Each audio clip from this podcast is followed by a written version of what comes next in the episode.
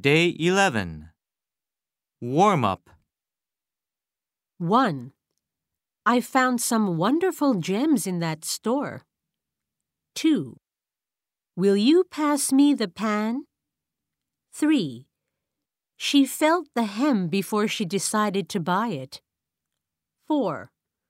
From the look of the sky, a snowstorm is coming up. 1. Jam. Gem. 2. Pan. Pen. 3. Ham. Hem.